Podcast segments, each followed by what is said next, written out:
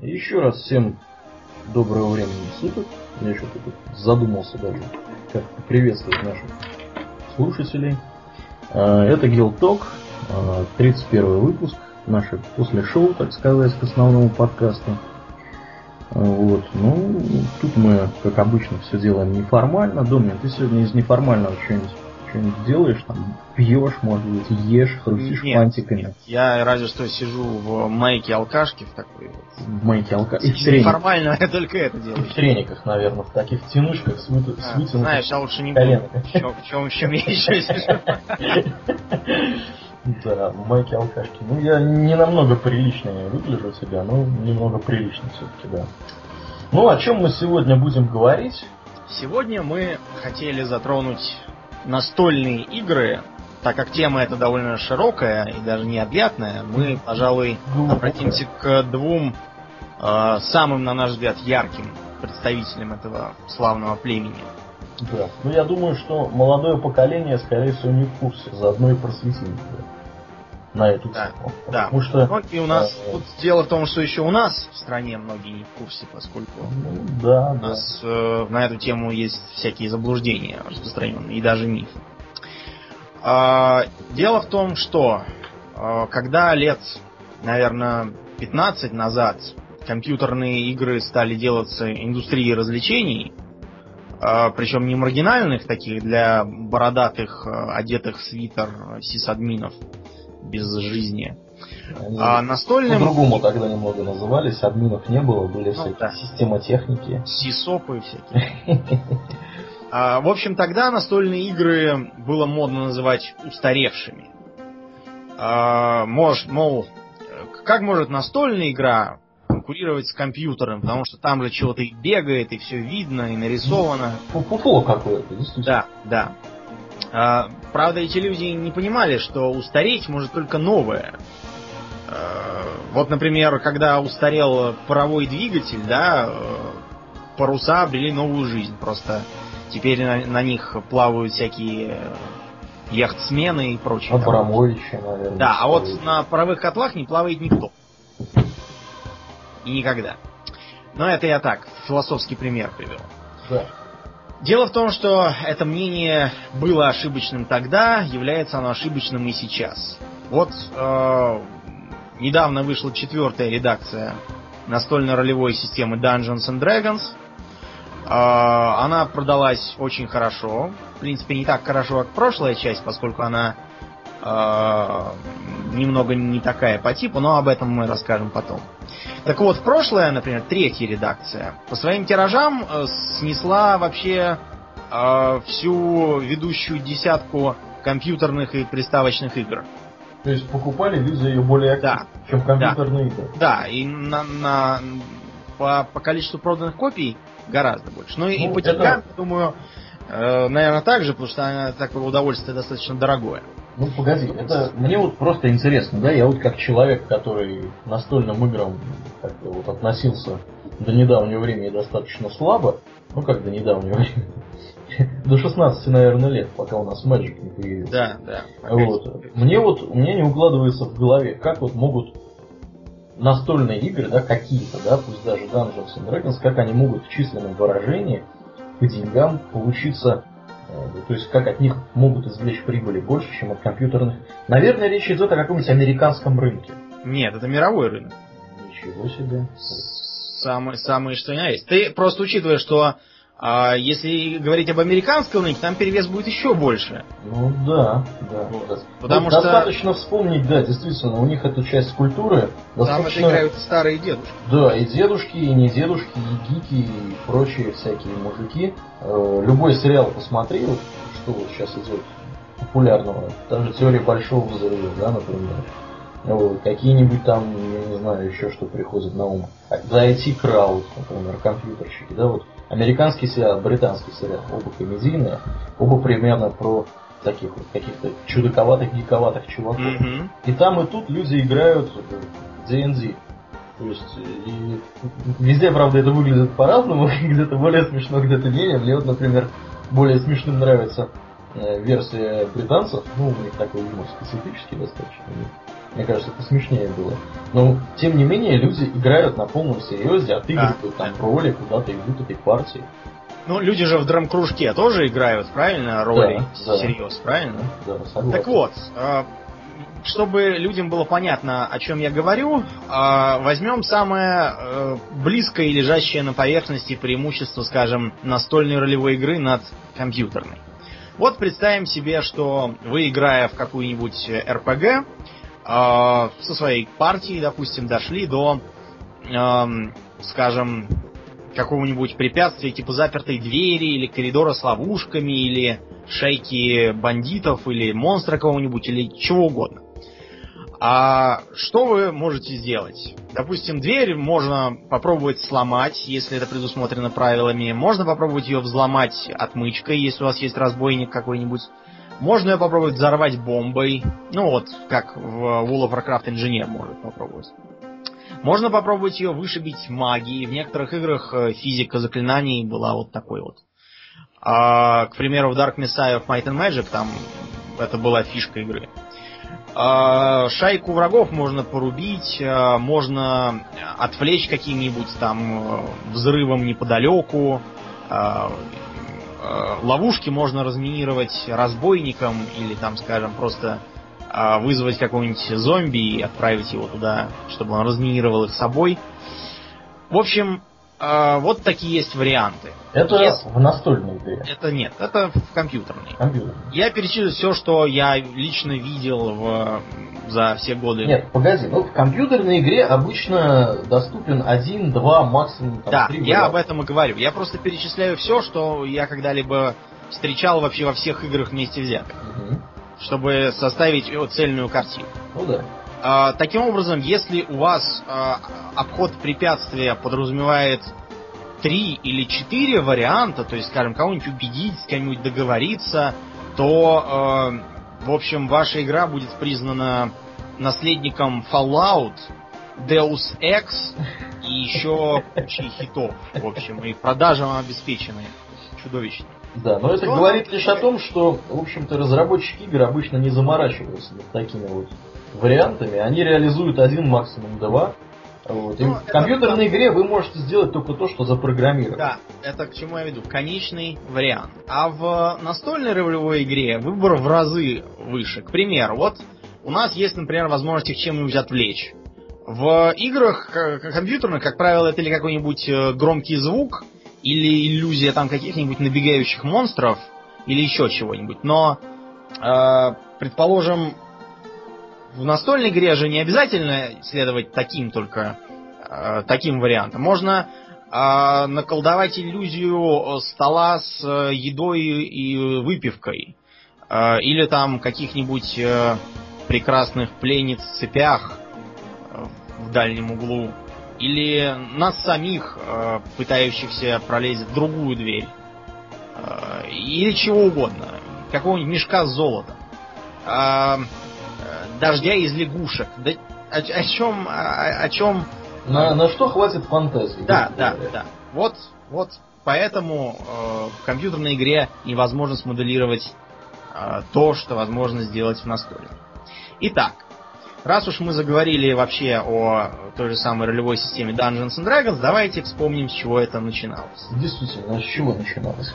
Начиналось все это, вообще говоря, с того, что в 19 веке какой-то там прусский офицер придумал э, такие настольно-штабные игры, чтобы тренировать стратегическое мышление. Ну, просто карта, на ней двигаем солдатиков. Оловянные солдатики же были поначалу э, инвентарем для штабных учений, а вовсе не игрушкой для детей. Вот, так это все развивалось и дошло до варгеймов настольных. Они стали более Э, близкими к конечной публике, избавились от разных военных э, примочек и прочего и стали просто развлечением. В это самое развлечение любил поиграть Гэри Гигакс. Э, бодрый, чернобровый бородач, который очень такой был компанейский и с отличной фантазией. Это два его важнейших качества, которые предопределили развитие настольных игр в 20 веке и в 21 тоже. А, у него была своя группа какая-то интернациональная. Там было чуть ли не тысяча человек, причем там были не только американцы. То есть это, это была не группа ВКонтактике, если Нет, что? нет, нет. Я напомню, что это было 70-е годы. Никаких интернетов тогда не было. Итак, тогда правила были очень простыми, они э, были наглядны. То есть, вот если фигурки, которыми вы играете, вооружены там э, копьями и какими-нибудь там щитами на спине, ну, я от, от балды сочиняю, то значит, что вот по правилам они должны иметь там плюс против кавалерии и так далее. Если он был вооружен булавой и а, имел какую-нибудь там кожаную куртку, то для него по-другому рассчитывалось. То есть все было очень наглядно. Ну, э, это развлечение было интересным, но не таким уж глубоким по возможностям, поэтому публика стала скучать. Ну и Гигакс э, решил проявить свою фантазию и добавил всяких волшебников и чего-то там еще. А волшебники поначалу были списаны с э, осадных орудий. Ну, проще говоря, они просто метали огненные шары, так же как всякие катапульты метали каменные шары. Но неожиданно всем это понравилось, потому что, э, как выяснилось, э, людям поднадоела реалистичная игра и хочется чего-нибудь волшебного э, и, и занятного. Это пошло так хорошо, что э, Гигакс решил, почему бы это не продавать. Он свел э, правила в одну книгу, создал со своим другом компанию и в 1971 году выпустил первую книгу правил. Называлась она Chain Mail, то есть кольчуга. Правила предлагали просто новый взгляд на вот эти самые варгеймы. Это, на минуточку, какой был год? 71 71 год. Да. да. А с тех пор эта самая Э, компания э, Гиггса начинает сближаться с так называемыми книгами-играми. Вот у меня, например, была такая, я ее подарил своему другу, вот, но э, я ее подарил с таким расчетом, чтобы самому тоже играть. Книга-игра это что? Это такая книга, у которой на конце каждой э, сколь-нибудь значимой главы дается выбор из нескольких вариантов ответа, и в зависимости от того, что выбирают читатели, его отсылают к э, следующей странице. А, в той книге, например, жуткой страница была 42, потому что 42 это означал конец игры, все умерли, игрок проиграл. Играть было очень интересно, несмотря на то, что, в общем, это была все-таки скорее книга, чем игра. А, но такой вот выбор давал доселе невиданное волшебное ощущение присутствия. И тогда начали создаваться миры такие вот книжки. А наш э, старый друг Роман, помнится, э, первый из этих модулей даже держал в руках. Там надо было пролезть э, в замок каким-то там солдатиком, преодолеть ловушки, стражников и прочее, открыть ворота. Было написано очень бодро. Тогда это был жуткий прорыв. А, ну, ну и для так... нашей страны, скажем так. Ну, вообще, для, даже для той страны. Мне кажется, для той страны это уже был не совсем великий прорыв. Просто прорыв был, хорошо. Ну и понемногу это стало объединяться. Э, считается, что название придумала жена Гигакса. Она решила назвать все это Dungeons and Dragons. Ну, просто и без затей. Подземелья и драконы. Ну да. да. Чтобы всем было понятно, о чем там речь. Угу. Первую редакцию этих правил они сделали, и осталось ее кому-нибудь сучить. Они, недолго думая, пошли к знатному издательству Avalon Hill, которое, если кто не знает, специализируется по фэнтезийным книгам и издавало самых разных товарищей. Начиная там с Роберта Говарда и кончая там, по-моему, Толкином, еще там кем-то. Но Avalon Hill сказала, что это какая-то ерунда и... А, Шли бы вы, ребята, не тратили бы наше время да, да. Ну и Гигакс, недолго думая, просто решил организовать свою компанию и выпустить ее сам. Компания называлась Tactical Studies Rules. То есть ТСР. И в 1974 году вышла первая редакция правил. Продажи начались такие, что никаким Гигаксом даже и не снилось. Меньше чем за год они продали тысячу книг. А, то есть они продали вообще весь тираж. Они рассчитывали это продавать несколько лет э, э, подряд, но все распродали за 10 месяцев. Тут мужики, мужики да, обрадовались и стали да, печатали еще, еще один тираж. В два раза больше, потом еще один в три раза больше. А почему так вышло? Потому что до этого были тоже всякие попытки создать ролевую систему, но они были рассчитаны на совсем уж бородатых дядь, которые там были согласны а, каждое шевеление рассчитывать на бумажке математическими формулами и прочим. А Dungeons and Dragons предлагала довольно простую систему, в которой не было чисел больше 25, ну, почти не было, в которой э, все решал кубик, даже не один кубик, а несколько, там, с разным количеством граней, вплоть до 20-гранного кубика. А, и это было гораздо ближе к народу, всем понравилось. Ну так давай это расскажи все-таки, как в это играли-то, как это вообще выглядело. Если кто-то играл в такие игры, как Neverwinter Nights, первую и вторую части. Я играл. Да, в э, ту же самую Baldur's Gate, всей части. Да. В э, Planescape Torment, к сожалению, только одну. В Котор, наверное. Ну, в Котор, Котор это уже как бы позднейшее. Котор это не совсем Dungeons Dragons, это система ну, Родственно, да, ну, можно считать тоже. В общем, это то же самое, только за столом.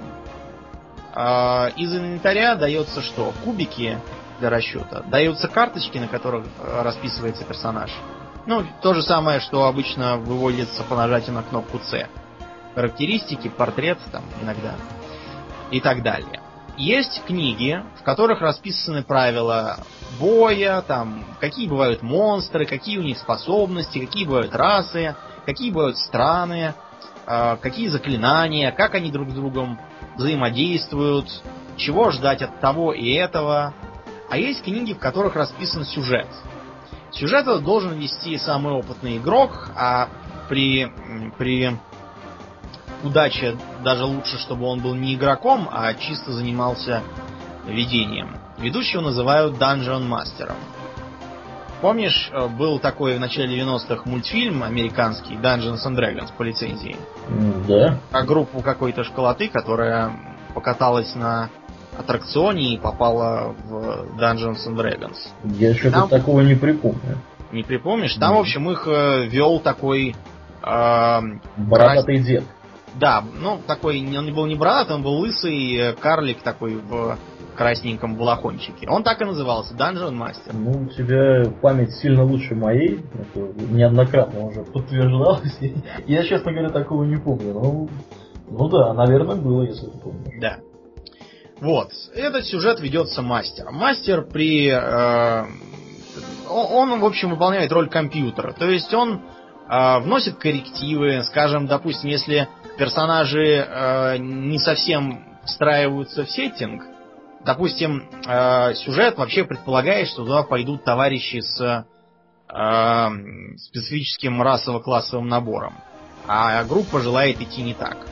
Она хочет по-своему идти. То мастер вносит дополнительные коррективы. Если группа чересчур сильной выходит и ничего у них не, не получается, э, интересного, то мастер придумывает им дополнительные трудности. То есть это должен был человек опытный и с достаточно неплохим талантом режиссера и актера. Он же озвучивает NPC, как правило. Всяких квестодателей и прочих товарищей. Вот так это и играется. Я в это играл э, в спартанских условиях. У нас э, были, были только моя память, память Розиэля, нашего приятеля, и кубики. Вот. Пользуясь и... случаем, передаем привет нашему приятелю Розеиду. Да. Итак, э, вот примерно так вот играется. Очень интересно, но, правда, для этого нужно не быть совсем уж бездарным в актерском смысле сухарем. Надо иметь, уметь хотя бы как-то играть роль. Ну, в общем, тогда стали появляться игровые миры. Которых, в котором прописывали всякие государства, религии, боги и тому подобное. Но, к сожалению, э, в это же время начались и проблемы. Помер друг Гэри Гиггса, с которым они, собственно, эту всю компанию и замутили. И акции его разошлись. Без своего друга Гэри Гиггс уже не мог иметь контрольного пакета в компании. Он имел только треть. Так вот. что он имел такой чисто совещательный голос и управлять ничем э, не умел. Ну вот в конечном итоге, как ты считаешь, это хорошо оказалось или плохо для развития данного? Это оказалось плохо. Дело в том, что э, в компании власть захватили братья Блюм. Несмотря на то, что э, речь идет про братьев Блюм, э, там были официальные владельцы Кевин и Брайан. На самом деле речь стоит вести про семейство Блюм, потому что этих Блюмов э, там в компании завелось 90 человек. Они э, пользовались компанией, как я не знаю, как каким-то дворцом, что ли, э, или не знаю чем, джинном таким, который достает для них из из ниоткуда желаемое. Например, они... Машины, а, Да, там было 70 машин в автопарке компании. Как вы думаете, для чего нужно 70 машин в автопарке компании, которая печатает книжки? Наверное, для того, чтобы катались 90 родственников братьев Блюм. Да, ну или как вариант развозить книжки, но что-то мне подсказывает, что это был не тот случай. Да. Потом э, там были всякие э, офисы, э, дома арендуемые, которые тоже использовались вовсе не для того, для чего их должно было использовать, а для личных корыстных целей семейства Блюм. Это при том, что компания к тому времени имела долг полтора миллиона. Но это было уже чуть позже. Э, где-то к уже к середине 80-х. А 70-е шли достаточно бодро. Дело в том, что тогда стали издаваться всякие журналы, э, которые были посвящены э, ролевым играм не только Dungeons Dragons, но и ему тоже. Там публиковали всякие любительские модули, то есть э, то, что сочиняли сами игроки, сюжет. Они расширяли как бы, да? Да, да, да. Дело, почему это так важно? Потому что практика показывает, часто какой-нибудь увлеченный фанат может создать более интересный сюжет, чем штатный писатель. Ну, просто потому, что такая вещь, как вдохновение, она с трудом поддается финансовому управлению. Но это работает практически везде, да, для тех, кто играет в World of Warcraft. Мы приведем пример, когда люди создают аддоны, а Blizzard потом берет эти аддоны просто интегрирует в саму игру. То же самое по сути, вот, то есть наработками каких-то вот фанатов. Да. Для этого была сделана целая ассоциация. Так она и называлась. Ассоциация ролевых, э, э ролевых игроков. РПГ. А, ну и к концу 70-х вышла новая редакция, она называлась Advanced Dungeons and Dragons, благодаря которой мы в основном помним аббревиатуру AD&D. AD&D, как у нас ее в России принято называть. А, она была чем интересна? Дело в том, что в оригинале э, там не было такого деления между расами и классами. То есть можно было играть воином, можно было играть магом, а можно было играть эльфом. Э, каждый эльф, э, предполагалось, должен владеть луком, копьем, э, магией, ну и вообще, чем ему там положено в «Властелине колец» владеть. А каждый гном должен быть обязательно таким тяжело бронированным Гимли, любителем пива, топоров и хождения через море. И бородатых женщин. Да, ну, Давай, давай, давай без этого. шутка, она устарела еще раз лет 30 назад. Что за идиоты? Ну почему? В World of Warcraft, э, в каком World of Warcraft? В Властелине колец есть такая шутка. А еще там есть шутка про штаны Арагорна. Про штаны Арагорна мы уже упоминали, да. Да. Итак, тогда же начались проблемы, э, так сказать, репутационного характера. Как Это какие же, да, давай. В США э, очень много сумасшедших живет. Ну, это, мне кажется, везде так. Да, но в США, как бы сказать, они горластие, и э, у них больше свободного времени. Мне кажется, что они там просто слишком хорошо живут, и поэтому у них много времени на ерунду. У нас вот живут не так хорошо, поэтому люди заняты меньшим количеством глупостей. Я не помню, говорил ли я о компании Procter Gamble, которая стала жертвой одной такой э, истерии. Знаете компанию Procter Gamble, которая всякие шампуни и зубные пасты делает? У нее такой логотип с э, луной, там, солнцем каким-то. Да, да, да. Так вот, это их второй логотип. А первый им пришлось сменить. Там изображалось нечто вроде такого профиля неопределенного пола, стилизованного под месяц, и звезды. Нашлись какие-то идиоты, которые заявили, что э, эти самые Procter Gamble а, поборники демонов и они таким образом хотят исполнить пророчество из Откровения Иоанна Богослова о том, что и явится жена, одетая в солнце, и будут на небе 13 звезд. То, что звезд на логотипе было 12, никого не заинтересовало. Короче, Проктор и Гаммел пробовали убеждать, объяснять, но потом плюнули и сменили логотип от греха. Если вам вы думаете, что э, такого избежала компания, которая делает э, ролевые игры, то это ошибочное мнение. Дело в том, что э, катализатором для таких настроений вы вообще э, запомните, что делать что-либо связанное с демонами, дьяволами, э, монстрами и разными чертями в США небезопасно. На вас тут же начнут нападать хорды религиозных фанатиков э, с обвинениями в сатанизме. Приедут мормоны. Да. Если не привези, господи, из на телеге. Скорее всякие приедут э, общество белой благочестивости и другие идиоты. Но э, тогда это все было, но катализатором стал один случай, связанный с одним пареньком, которого звали Джеймс Эгберт. Мы как-то раз уже касались этого, так что я напомню. Эгберт был э, такой товарищ э, психически неуравновешенный, он был эпилептик, наркоман, склонен к депрессиям, плюс ко всему гей. Э, это он скрывал. И как-то раз из-за своих там каких-то эпилептическо-наркоманско-депрессивных проблем, проблем, гейских проблем, да, решил повеситься. Или что-то там еще сделать. Ну, бывает такое, да. Но да. у него не вышло, и он, испугавшись последствий, убежал, спрятался у друзей. Э, его объявили в розыск, и тут как раз кто-то вспомнил, что он поигрывал в Dungeons and Dragons.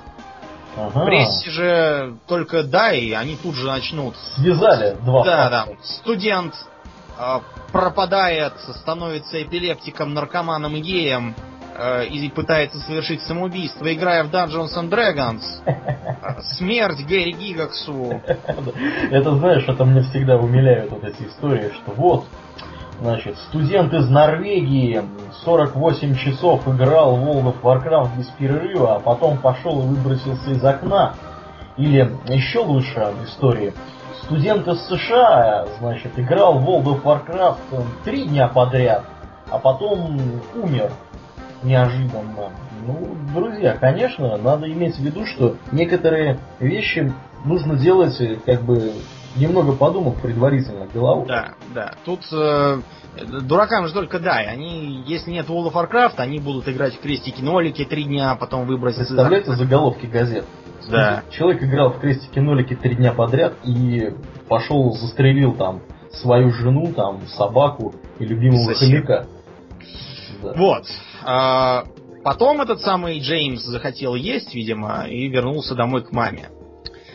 А, испугавшись, что все прознают про то, что он гей, и именно из-за этого пытался самоубиться, он ухватился за эту истерию и сказал, да, действительно, это вот именно хоббиты, эльфы и э, лично сам э, Эльминстер толкнули меня на этот шаг. Ну и э, началась полнейшая охота на ведьм. То есть подтянулись политики типа всяких сенаторов-либерманов современных и Джеков Томпсонов. Знаете Джека Томпсона, бывшего адвоката? О, да, это тот веселый человек, который постоянно норовит подать норовил, норовил, потому что его просто выгнали из адвокатов и все. А. И запретили ему вообще приближаться к каким-либо судам. Напомни. Разве что. Да. Что это был за мужик?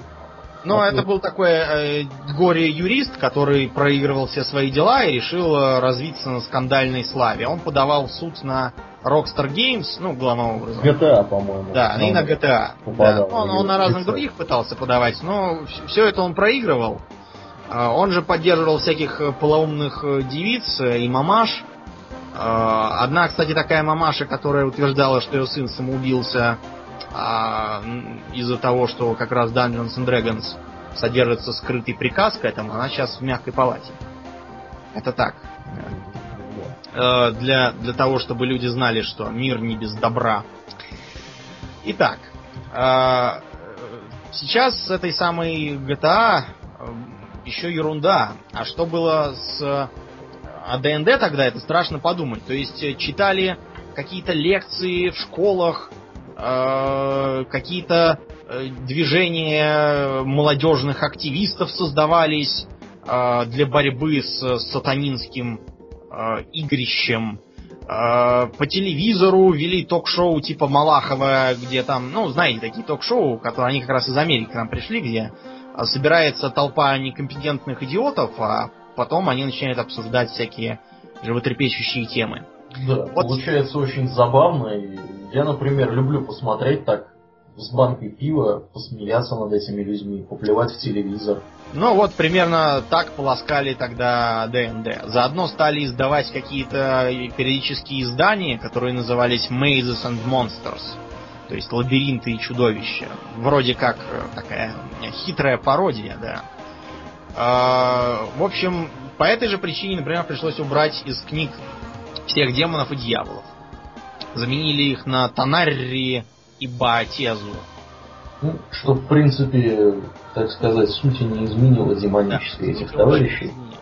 Их все равно игроки так и называют демонами и дьяволами. Ну да, да. Особенно сейчас, когда этот скандал утих.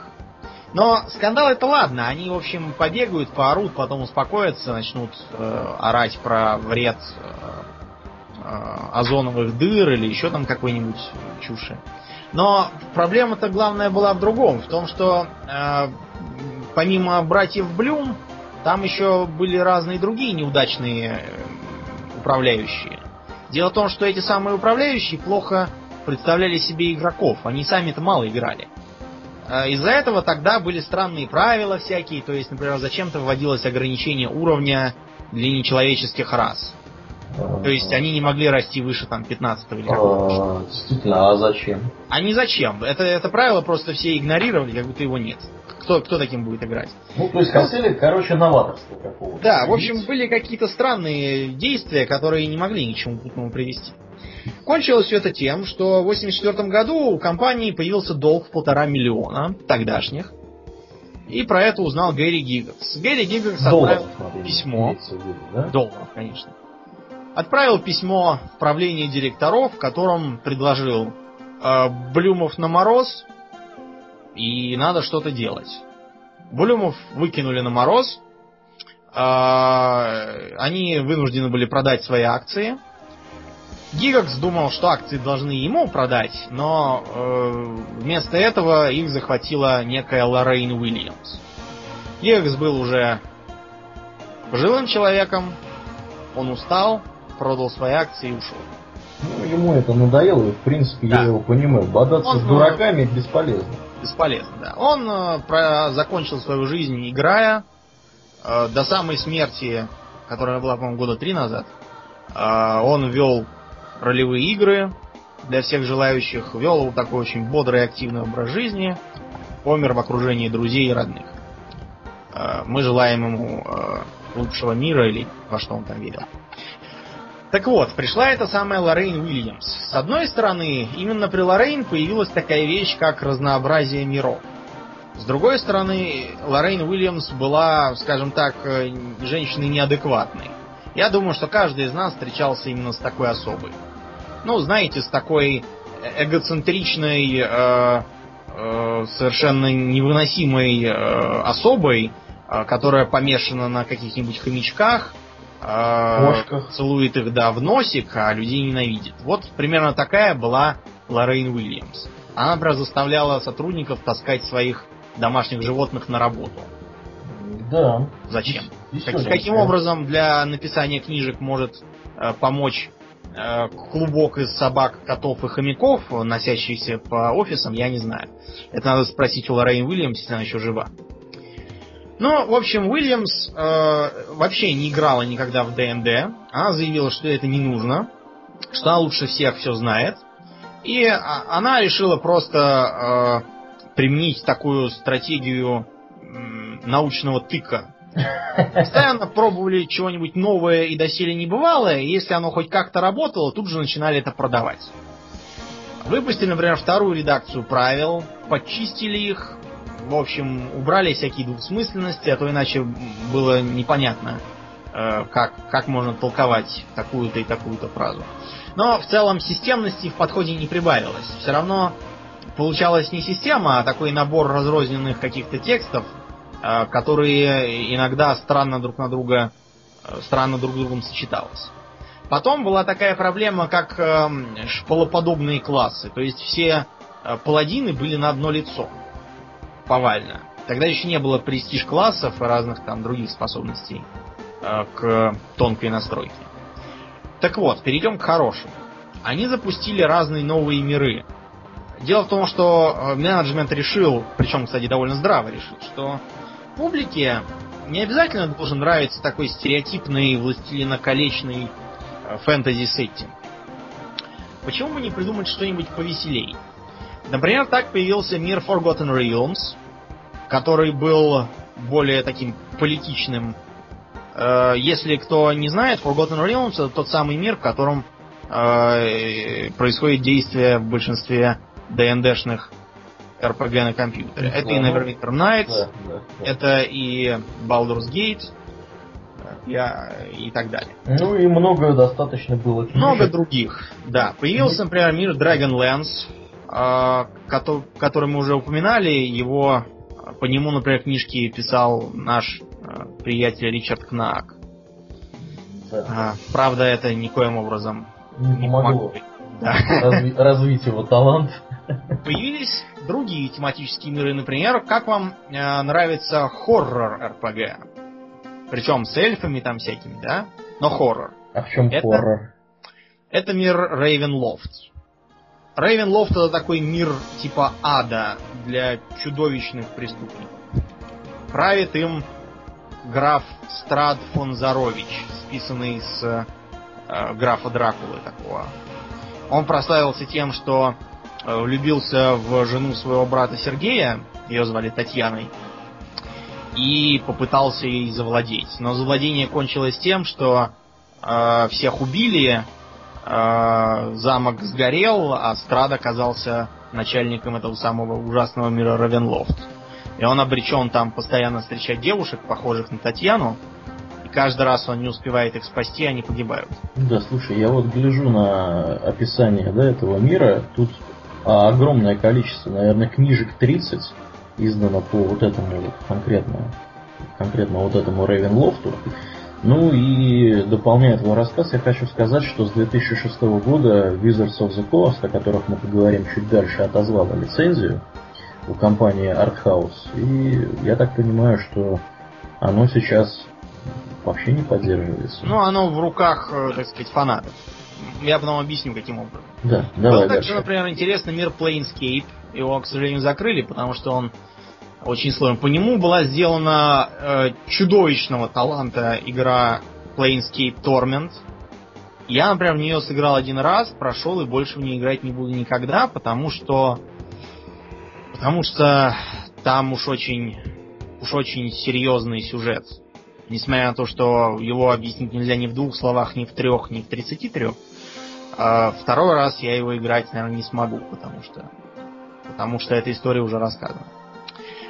А, там был такой, например, пустынный мир а, Dark Sun, такой, знаешь, чисто пустынный, там, без воды, с людоедами, убийцами, а, все друг друга страшно ненавидят и так далее. Ну, в общем, много всяких было на любой вкус. Плохо было то, что это все совершенно несовместимо друг с другом получилось. Чтобы перейти с одного на другое, нужно было чуть ли не заново все правила учиться. Ну и, в общем, положение это ухудшило. Почему оно ухудшило? Потому что э, труда затрачивалось гораздо больше, потому что каждый мир нужно было по отдельности поддерживать. А народу-то не прибавилось. Они просто покупали те же самые книги, просто э, в, в разных мирах. А денег затрачивалось больше. Ну да, то есть количество игроков было более или менее постоянно. Да, да. А вот э, количество труда увеличилось совершенно непропорционально. И тут появилась темная лошадка, уже упомянутая Аурельеном Wizards of the Coast. Береговые волшебники. Она, в общем, начинала похоже. В 93 году она запустила коллекционную карточную игру Magic the Gathering. Которая Край... жива до сих пор и бурно развивается. Да, крайне. Да. Ее вообще придумал в 91 году какой-то мужик, э, я не припоминаю, как его звали, потому что он продал э, права на свою карточную игру э, волшебникам, и они стали ее раскручивать. А подожди, Гар Гарфилд это, это не он был? Не, не вот этот мужик придумал? Сейчас я тебе скажу. Да, да, Гарфилд. Это, по-моему, по-моему, его Ричард звали или. Да, Ричард Гарфилд. Ричард Гарфилд, да. В общем, у него через два года купили э, купили волшебники. Тогда, кстати, она называлась Mana Clash. Почему-то. А волшебники решили назвать ее повеселей. Так вот, э, волшебники создали такую вещь, как коллекционно-карточные игры. Э, напомню, Почему коллекционно-карточная? Вот когда мы играем в обычные карты, это абстрактная игра. То есть карты ничего не выражают, никакой игровой реальности не поддерживают. Ну да, мы тем же самым примерно образом могли играть вместо карт, например, какими-то жетончиками. Да, с точечками или кубиками, я не знаю. Пример... Было бы то же самое практически. Да, а вот в Magic the Gathering там карты имеют э, внутреннее наполнение, там есть игровой мир, Карты изображают волшебных существ, всяких заклинания. Ну, земли. по внешнему виду, да, они больше всего похожи на карты Таро, как да, но... отмечают некоторые граждане. Да, да. А, так оно и есть. Вообще, ТСР во главе с Уильямс пыталась с этим бороться, и они запустили свою игру с костями. Называлась она Dragon Dice.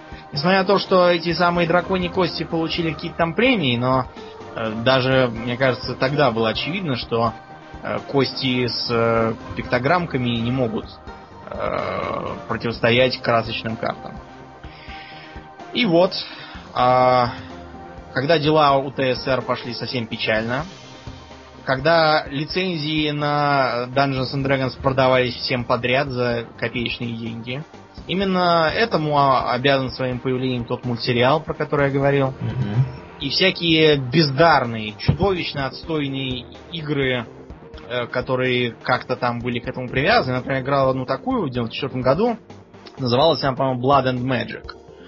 Игра была ужасно занудна. То есть там все происходило настолько медленно и медитативно, что, мне кажется, даже Будда Гаутама и то бы вышел из терпения и сказал, давайте уже быстрее там как В общем, чудовищно, чудовищно.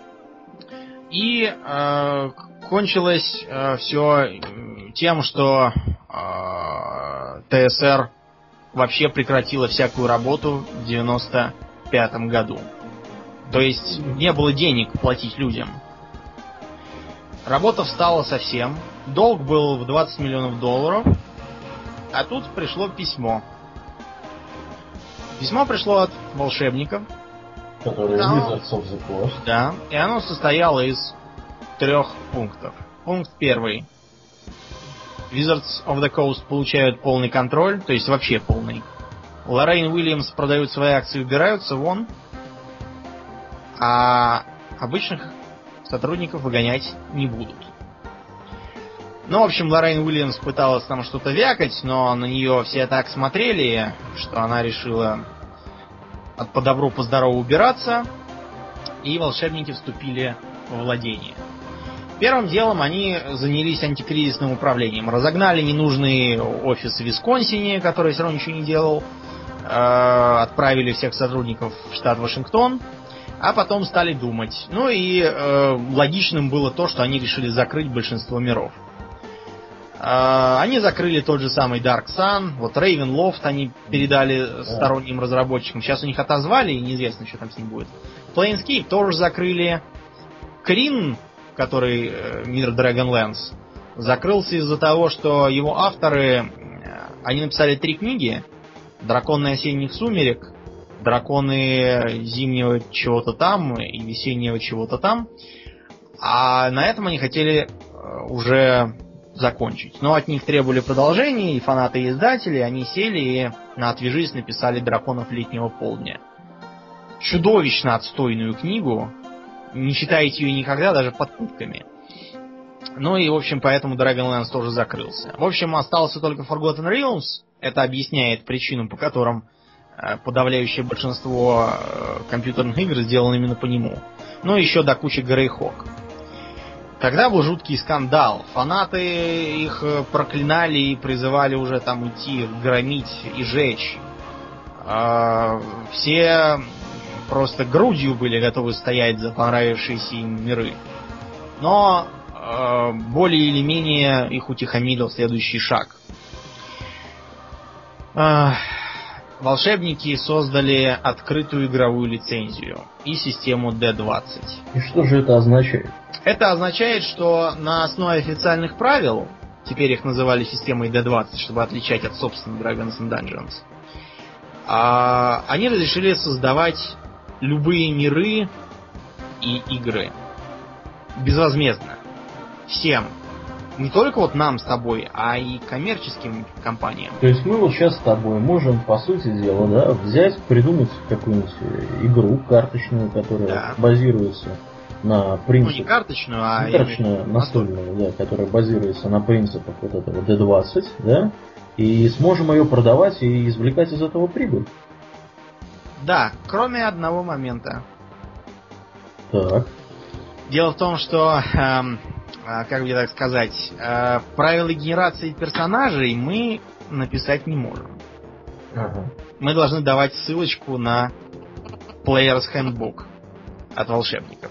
Ой, у кого-то телефон сейчас заиграет. Ну а пока ты там разбираешься с телефоном, вот, я, наверное, сейчас попробую чего-нибудь сказать по про Player's Handbook, который является, в общем-то, неотъемлемой частью системы D&D и последовавший за ней AD&D, да, Advanced Dungeons and Dragons. На самом деле теперь уже опять D&D, потому что волшебники первым делом выкинули эту букву A. Да? То есть... Да, они провели какое-то там психологическое исследование и сказали, что это...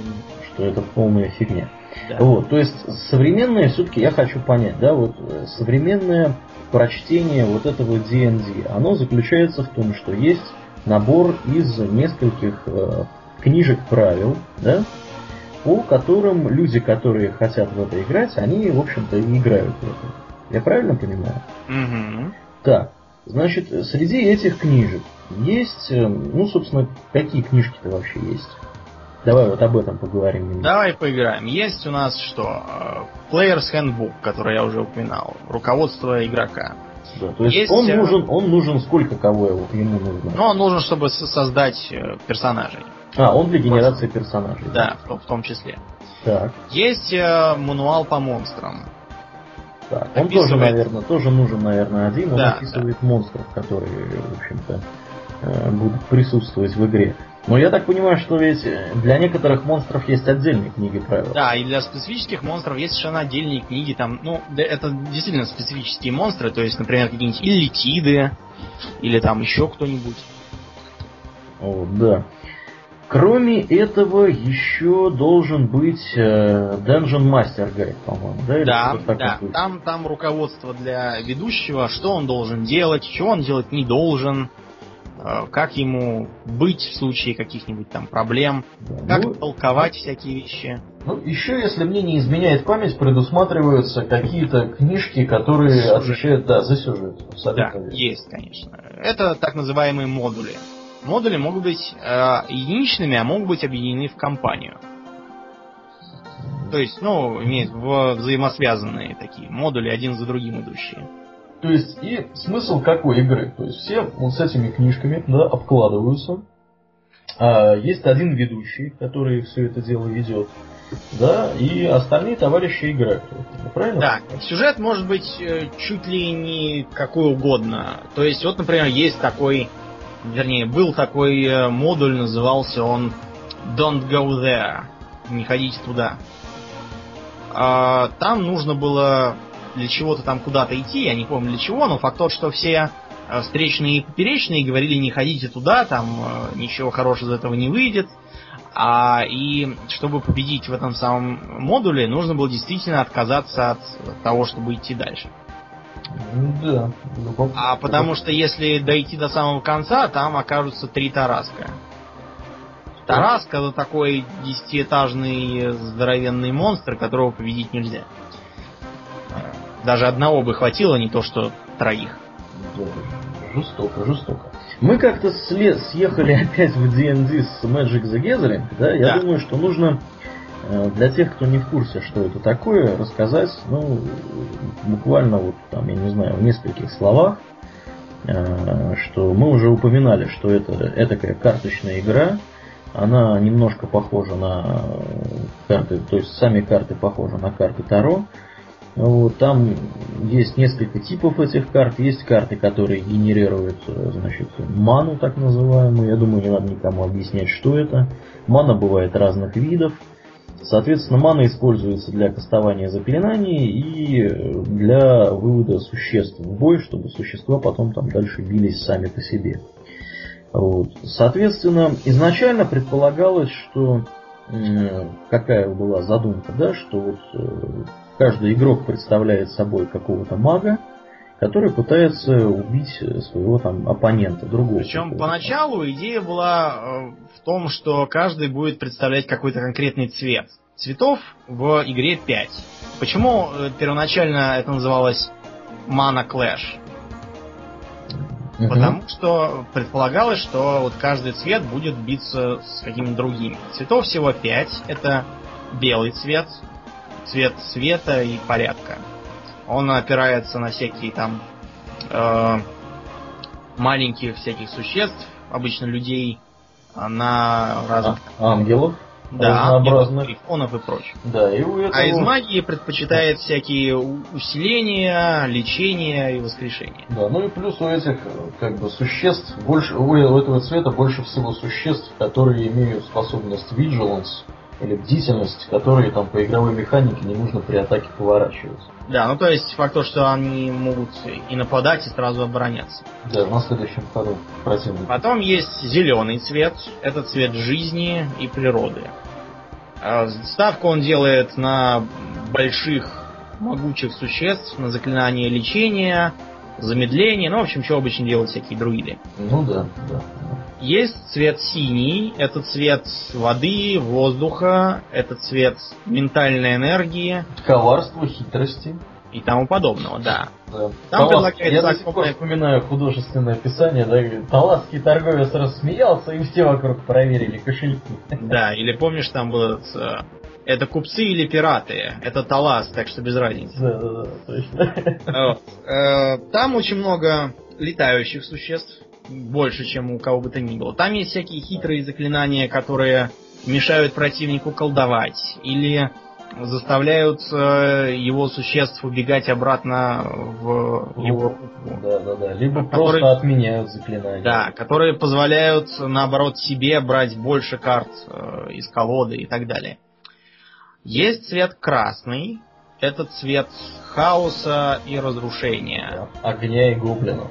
Да, горный такой цвет. Там в основном всякие гоблины, огры, драконы. Драконы, да, некоторые, которые не попали ни к синим, ни к зеленым. Да. А, и разные заклинания, которые просто жгут, а, а, крушат и разрушают. Да. Попросту и без затей. Именно поэтому, кстати, в Magic the Gathering очень мало гномов. Просто потому что гномы а, никак не ассоциируются с бесконтрольным разрушением, они все-таки созидатели. А горы в этой игре именно красные. Ну и, наконец, черный цвет. Это цвет смерти, разложения. Гниение такого, да, какого-то.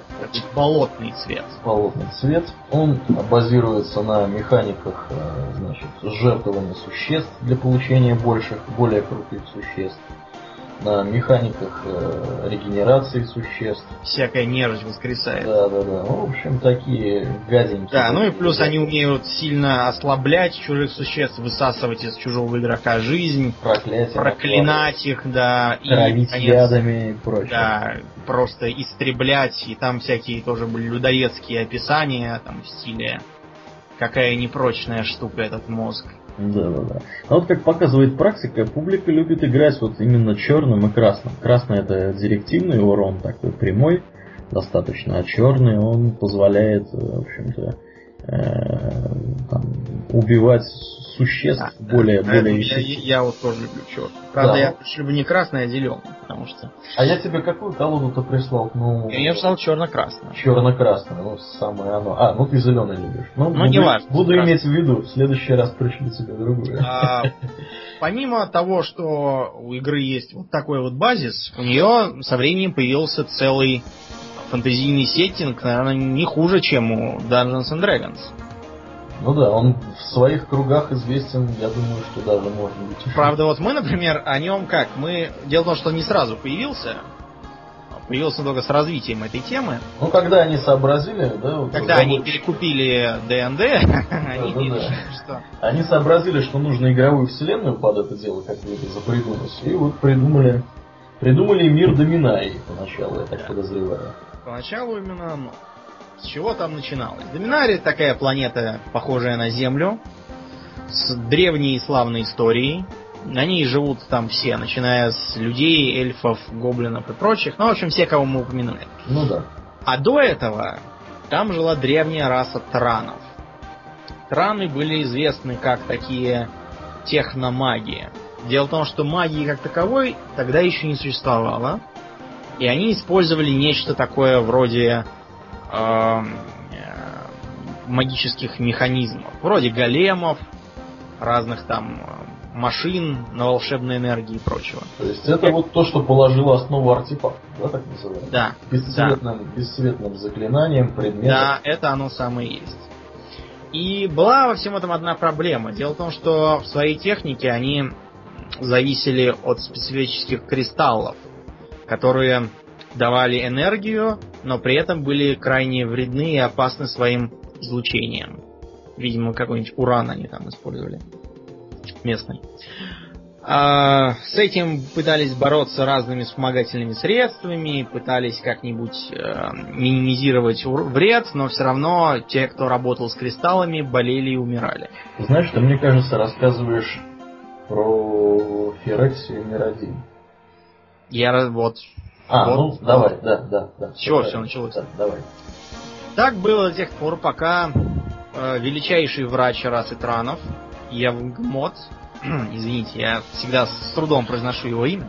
Ну, я думаю, не ты один. Э, попытался предложить другое решение. Создать э, нечто вроде новых тел для себя. То есть превратить себя в машин, неуязвимых для этого излучения. Э, такое решение несло целый ряд преимуществ. Представьте себе, что можно было э, наконец использовать эти кристаллы в полную силу, создавать новые машины, достичь э, новых высот, которые до этого были просто по техническим причинам невозможны. Ну и наконец можно было просто жить вечно просто затрачивая только немножко времени на профилактический ремонт. Но, как бы, так сказать, э, траны не оценили в большинстве своем эту идею. Э, более того, они ужаснулись, потому что поняли, что я в мод э, как бы не очень намерен спрашивать всех остальных о том, хотят ли они превращаться в машины и между транами началась гражданская война. Война была настолько ужасная, что цивилизация транов после этого совершенно загнулась, захерела и понемногу исчезла, оставив только э, руины, артефакты и големов, которые до сих пор работают и причем даже делаются сильнее со временем. Евмот и его приспешники были вынуждены бежать в Доминарии и бесследно растворились в иных мирах. Там они заняли новую планету, э, так называемый мир Рад, и э, превратили ее в, свой рай. То есть там текли реки из машинного масла, там э, росла трава из колючей проволоки, э, бегали всякие механизированные животные и так далее. Они назвали себя Фирексией и стали готовиться к возвращению домой. К тому времени, как о них уже все забыли, да и самих транов уже никто из живых глаза не видел, они вернулись и попытались захватить свою планету обратно. это привело к тому, что все враждующие народы и цвета магии были вынуждены объединиться в коалицию и попытаться дать им бой. Дальше там еще очень длинная история с разными героями, которые там пытались чего-то сотворить, создали в итоге корабль для путешествия между мирами. Я тебе, кстати, могу сейчас совершенно уверенно сказать, что это все украдено из ДНДшного мира Spelljammer. По крайней мере, по дизайну и затея с межмировыми кораблями а, один в один. Вот такой получился мир. Он развивается дальше и дальше. Я помню, как мы тогда удивились. Помнишь, когда тебе купили в Москве mm. колоду Пандемониум? Да, да, да, апокалипсис. А, и там, там прилагалась, э, прилагалась такая брошюрка, в которой рассказывалось об этой самой Фирексии и Доминарии, при этом ничего понять было невозможно. Кто, кто все эти люди, откуда они все взялись. Слушай-ка, Апокалипс, значит, уже был про Фирексию и про Доминарию? А ты думал, там же так было написано, что Доминария погибает под... Я сейчас просто судорожно пытаюсь найти ту колоду, чтобы, чтобы поглядеть. Я эту колоду не видел уже определенное время, надо мне будет освежить ее, так сказать, в памяти. Ну, ну да, это было, это было, наверное, больше, чем пять лет назад. Это было гораздо больше. Гораздо. Было еще я поступил в институт. Это было, наверное, лет 7 или 10 назад. Ну вот, там потом, помнишь, были, были карты, которые позволяли свои земли немного модифицировать. А, точно, точно. И там было написано снизу в тексте, что какой-то там энд, уходя в подполье под угрозой фероксианской агрессии, последний раз поглядел на свой лес, чтобы запомнить его таким, пока его не спилили и не сожгли. Да, да, да, да, да, точняк, точняк. И вот, вот они, вот они так эксплуатируют, значит, эту тему. Ну, они эксплуатировали вообще разные темы. Там были всякие. То есть, например, была тема арабских ночей. Имеется в виду «Тысяча и одна ночь». Mm-hmm. У меня, например, есть карта, которая оттуда родом. Там такие леопарды в челмах и с саблями лезут в какой-то ближневосточный дворец, чтобы спереть Это нефть. не те коты, которые 6 на 3. Нет, нет, это другие коты. Другие коты, но не важно. Да, да, любопытно, конечно, любопытно. Вот ты хорошо, что мне напомнил про ту мою колоду, я вот ее найду обязательно. Обязательно погляжу, что там было написано, потому что там какая-то действительно прилагалась, по-моему, книжица или какая-то такая вот раскладная штуковина для истории, для развития сюжета. Это, я думаю, интересная достаточно вещь. Да, ну, в общем-то, после того, как стало очевидно, да, что Magic the Gathering пользуется успехом, пользуется популярностью, а пользуется популярностью во всем мире. Я знаю, что есть версии на китайском языке, есть версии, по-моему, на японском языке этих карт. Есть карта на немецком, я видел даже карту на иврите как-то раз. Хотя не знаю, может быть это была какая-то фейковая такая карта. Вот. Современный Magic the Gathering это целая мощная индустрия игровая, в общем-то, на поток поставлено производство. Э, в год выходит 4 выпуска, то есть 4 таких вот, э, значит, 4 весной, зимой, зимой, весной, летом и осенью выходят новые сеты. Вот последний был Иннистрат из таких вот профессиональных, так сказать, сетов.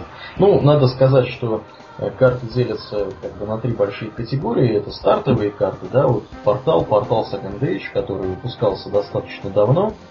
Э, мы, к сожалению, его в руках особо, ну, ты держал, я не держал. Мы начинали с более других карт, мы начинали с классического издания. Причем мы с тобой, если я верно помню, у нас был Classic Edition 6. Да, я ничего не путаю? Да, да, у нас был шестой. Вот, э, сейчас я не знаю, как там нумерация нарушилась, но как минимум... Сейчас по годам, мне кажется. Сейчас по годам идет нумерация. Сейчас идет э, базовый выпуск 2012 года. И если не ошибаюсь, то ли с 2007 года, то ли с 2004, боюсь соврать. Э, карты выходят на русском языке. Правда, перевод этих карт как да, обычно, ну... страшен, ужасен, чудовищен и омерзительный. К сожалению, да, друзья, если кто-то нас слушает из тех, кто играет в русскоязычный Magic, Magic the Gathering, мы вам должны, как люди, которые играли в английский и продолжают играть в английский, мы должны вам, э, ну, не знаю, посочувствовать, не посочувствовать. Я считаю, что э, перевод действительно был сделан э, не совсем, так сказать, профессионально. Да тут нечего считать. В русском языке, например, нет такого слова, как странствователь. Так же, как нет слова переводитель. Перевод. Есть странник и переводчик.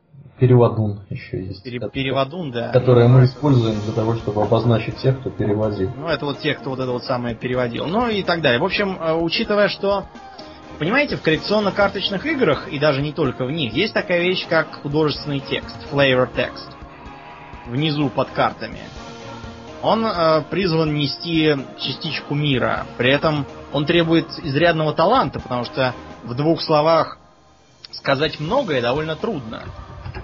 То есть, э, к примеру, что у нас там было из веселенького? Из веселенького? Из веселенького, да-да, про этих, про, про гоблинов там было в основном. Из веселенького про гоблинов много чего есть. Да, да, да. Ну вот, например, из Инистрада, что мне приходит на ум, там появилась новая механика с двойными картами, да, где mm-hmm. вампиры, оборотни, как бы в обычных людей превращаются туда-обратно при разных условиях. Там вот есть, например, такой деревенский кузнец, который превращается в оборотня, я не помню при каких обстоятельствах. Вот, и у него во flavor text написано, что вот каждое, каждое утро он чинит свою дверь. Но это, э, это, например, есть и в э, стратегическом Вархаммере. Там э, мир такой довольно злобный и черно-юморный, так что там э, специфический тоже flavor текст бывает, например, там, когда э, на поле боя присутствуют гномьи гномии такая, гномии элитные войска, длиннобородые. У них там есть приписка, почему именно они никогда не паникуют. Да, и почему? А, а при таком молодом командующем они ничего хорошего и не ждали. Да, это смешно. Ну вот. Это, так что мы, в общем-то, да, не ожидали ничего другого. Перевод там весьма, перевод там весьма важен. Ну, давайте подведем итоги нашего небольшого обзора настольных игр. Ну, на самом деле, мы, конечно, не совсем закончили. Мы могли еще мы про Magic. Мы... Про Magic мы, я думаю, продолжим. Тем да. более, что у нас еще не охвачен остался э, наследник идейный Magic, это WoW TCG, который, который является коллекционно-карточной игрой по World of Warcraft, по вселенной причем достаточно успешный. И, ну, я думаю, что во многом потому, что покупают те, кто World of Warcraft играл, и, возможно, во многом потому покупают, что там есть лут-карты, вот, которые позволяют получить маунтов, петов и какие-то предметы, которых не, нельзя получить никаким другим способом.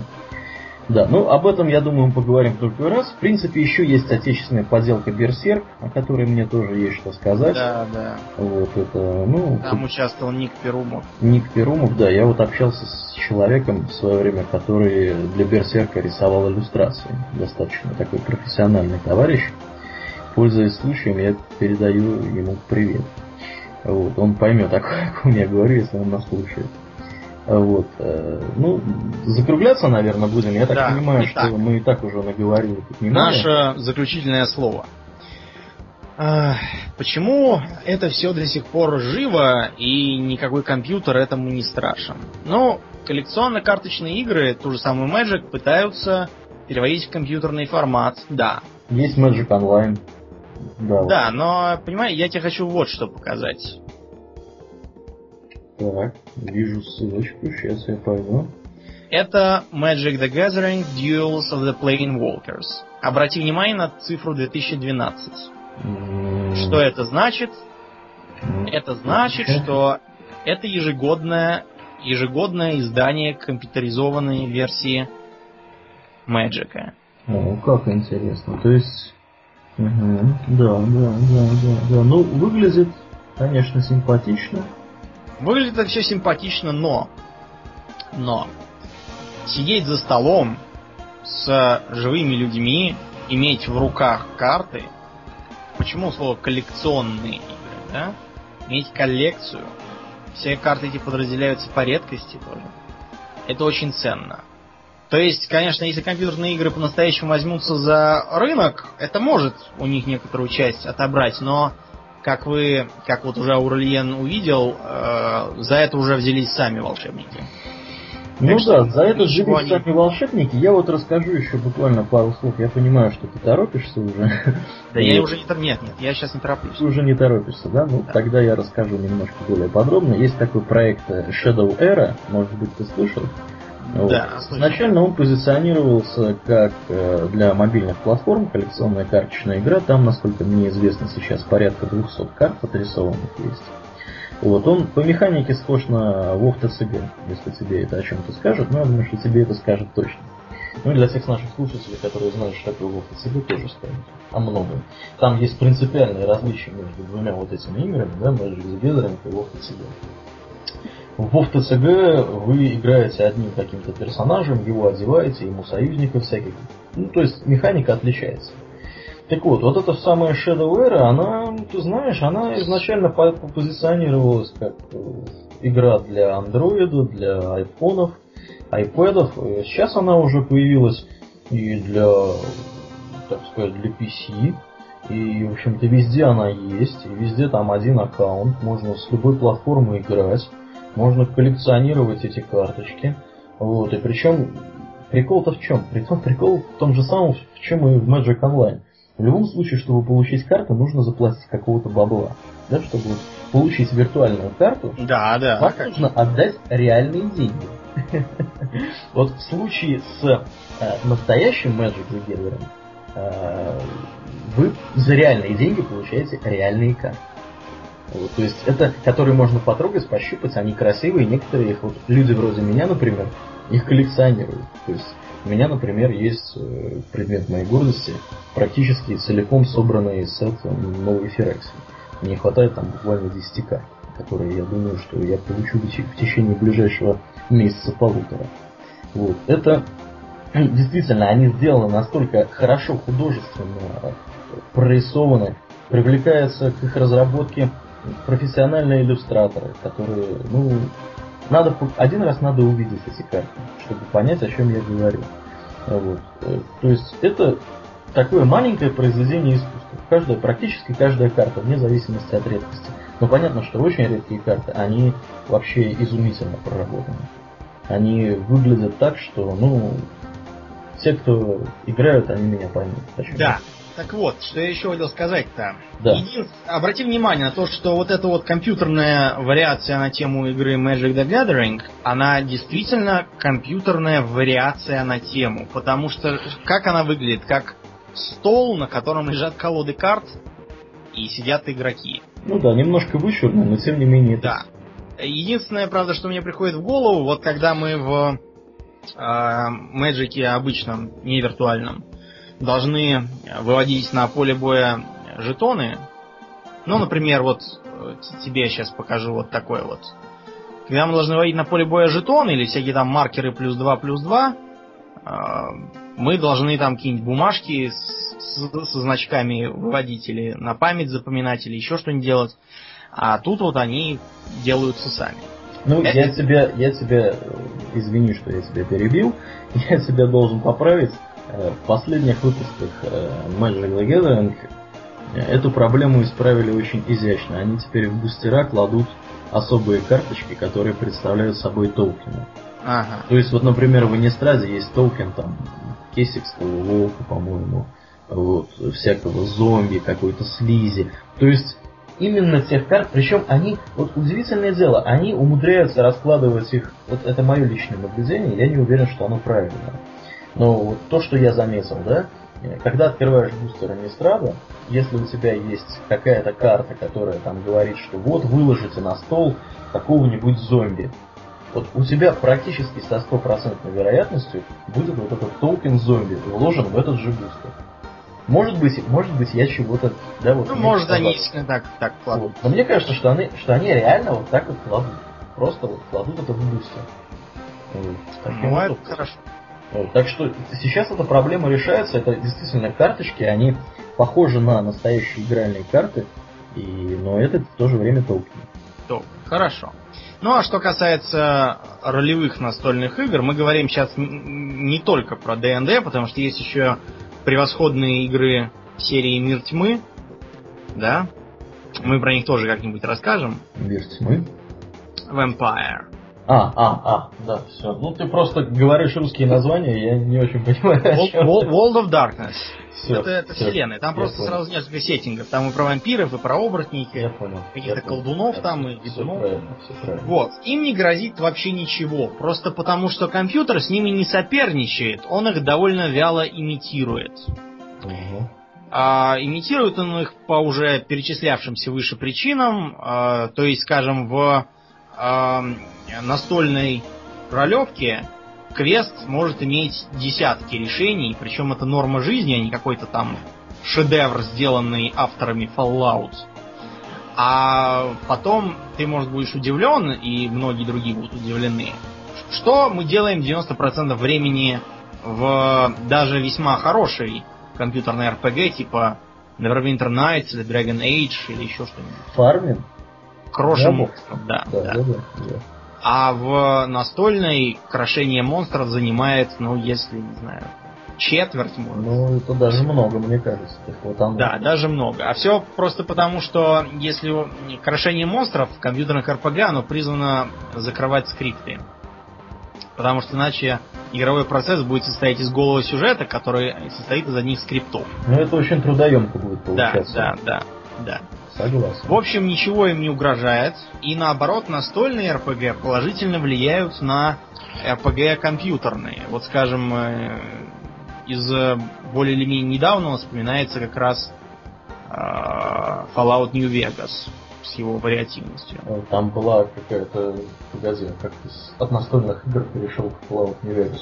Ну, просто потому, что Fallout New Vegas выделяется тем, что там вариативность больше, чем в обычных а, а, вот так вот. Я хитро, считаю, что хитро. это положительное влияние. Да. Хитро, хитро, ты сказанул, да, молодец, молодец, лихо. Вот так, так что теперь, я думаю, всем понятно, почему настольные игры и та же самая Dungeons and Dragons так популярны в мире. Да, ну то есть действительно вот у меня, когда я вот только да, узнал о существовании таких вот штуковин, у меня было непонимание, почему, собственно, люди в это играют, когда есть э, там какой-нибудь Neverwinter Nights, можно пойти там порубать. Это, понимаете, это другой класс игры. То есть это, ну, это Понимаете, это не хуже, не лучше, это просто другое нечто. Да. Нечто То есть, другое... примерно как ходить на охоту и играть в Call of Duty.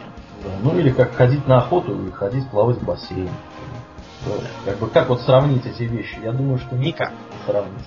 То есть ну, для людей, для многих бывает важно вот сесть с друзьями, да, и вот руками поделать во что-то, поиграть, побороться как-то. То есть с компьютером, например, вот как мы сейчас с тобой, да, подкаст вот этот записываем, я сижу у себя дома, ты сидишь у себя дома, вот, и мы друг друга не видим, мы не можем там руку друг другу пожать, там, я не знаю, налить пиво в стакан, чокнуться выпить. Вот. Мы общаемся удаленно. То же самое с компьютерной игрой. Во многих случаях мы там вообще не общаемся с реальными людьми, мы играем против компьютера. А тут ты играешь с реальным человеком. С реальным человеком всегда интереснее играть. Вот. Я даже где-то читал. Тем более с реальным ведущим. Да, с реальным ведущим, если есть ведущий, да, или вот. Э, ну, это совершенно другой опыт, абсолютно другой. Вот. Поэтому, если кто-то вдруг э, никогда не играл в настолке, ну, попробуйте. Только правильно подойдите к выбору. Ну, мы вот, например, рекомендуем Magic the Gathering. А, наверное, э, как, mm-hmm. как бы вот такую вот какую-то игру. Ну и, в принципе, D&D, D&D тоже вполне подойдет. Но D&D, мне кажется, для таких суровых уже. Ну да, для более суровых. Для Именно более... поэтому ее на русском языке издали только в 2006 году. Да, да, да, да, да. Ну, вообще, на самом деле, на русском языке эти игры издаются достаточно вяло. Э, издаются с какими-то задержками такими, да, вот. И самое, знаешь, вот что неприятное, самое думаю, что они стоят дорого. Вот с тем же самым Magic the Gathering я знаю, сколько он стоит в Штатах, я знаю, сколько он стоит у нас. Он стоит у нас сильно дороже, чем в Штатах. Ну а с задержкой я тебе могу назвать еще одну причину. Дело в том, что книги Dungeons and Dragons переводил Андрей Ленский, а он умер. Ага. Вот поэтому там... Ну, это один из частных случаев, да. Да, да. да к сожалению, Андрей Ленский у нас, да, умер. Вот. Но, тем не менее, мы настоятельно рекомендуем всем попробовать. Вот. А, в общем-то, у нас есть хороший друг, которого мы уже упоминали, по имени Арчибальд Карлович. Он позволит вам попробовать э, максимально, максимально, так сказать, с минимальными затратами для собственного бюджета. Я вот, например, другого интернет-магазина, который продает дешевле, да, вот, например, тот же самый Magic the Gathering, и уж не говорю о WoW которые там ну, на каких-то других сайтах стоят вообще баснословных денег. Я вот тебе потом кину ссылку, там в полтора раза стоимость различается. Mm-hmm. Вот в одном магазине, который я тебе покажу, и в другом, не будем упоминать, у кого дороже, скажем, что, например, стартовая колода в TCG, э, то есть это колода, с которой рекомендуется начинать игрокам э, играть, э, в эту замечательную игру, она у Арчибальда стоит всего там 530 рублей. Вот. А в другом месте я видел то ли 800, то ли 900 рублей. Я не могу понять, почему там так а, оно стоит вот столько. То есть почти, ну серьезно, почти в два раза дороже. Это как-то, как мне кажется, перебор. Да, это перебор. Ну, хорошо, мы попрощаемся с нашими слушателями. Да, я думаю, что пора закругляться нам. Я думаю, что мы про Вов ТСГ немножко в следующий раз поговорим. У нас там есть еще что обсудить. Уже сейчас есть что обсудить. Да. По, по вот этим вот, по вот этой теме есть что обсудить по Star Wars The Old Republic, есть что обсудить по Diablo. Я думаю, что следующий выпуск после шоу будет еще более интересным. Вот. Я хотел благодарить тебя за то, что ты, во-первых, так интересно рассказывал, во-вторых, так долго. Я знаю, что ты должен был куда-то Ну, и я уже не должен, да. Ну, Меня... Ты пожертвовал, в общем-то, своими интересами ради записи подкаста, чтобы слушатели могли, а, в общем-то, что-то узнать для себя нового. А, я напоминаю, что вы слушали 31 выпуск нашего после шоу а, Russian World of Warcraft Radio, Guild Talk называется наше после шоу. Вот почему оно так называется, можно послушать в одном из прошлых выпусков. Мы об этом говорили, по-моему, неоднократно. Вот. Ну, на этом, собственно, все. Слушайте нас, наверное, через, через две недели. Всего вам хорошего, друзья. До новых встреч. Пока.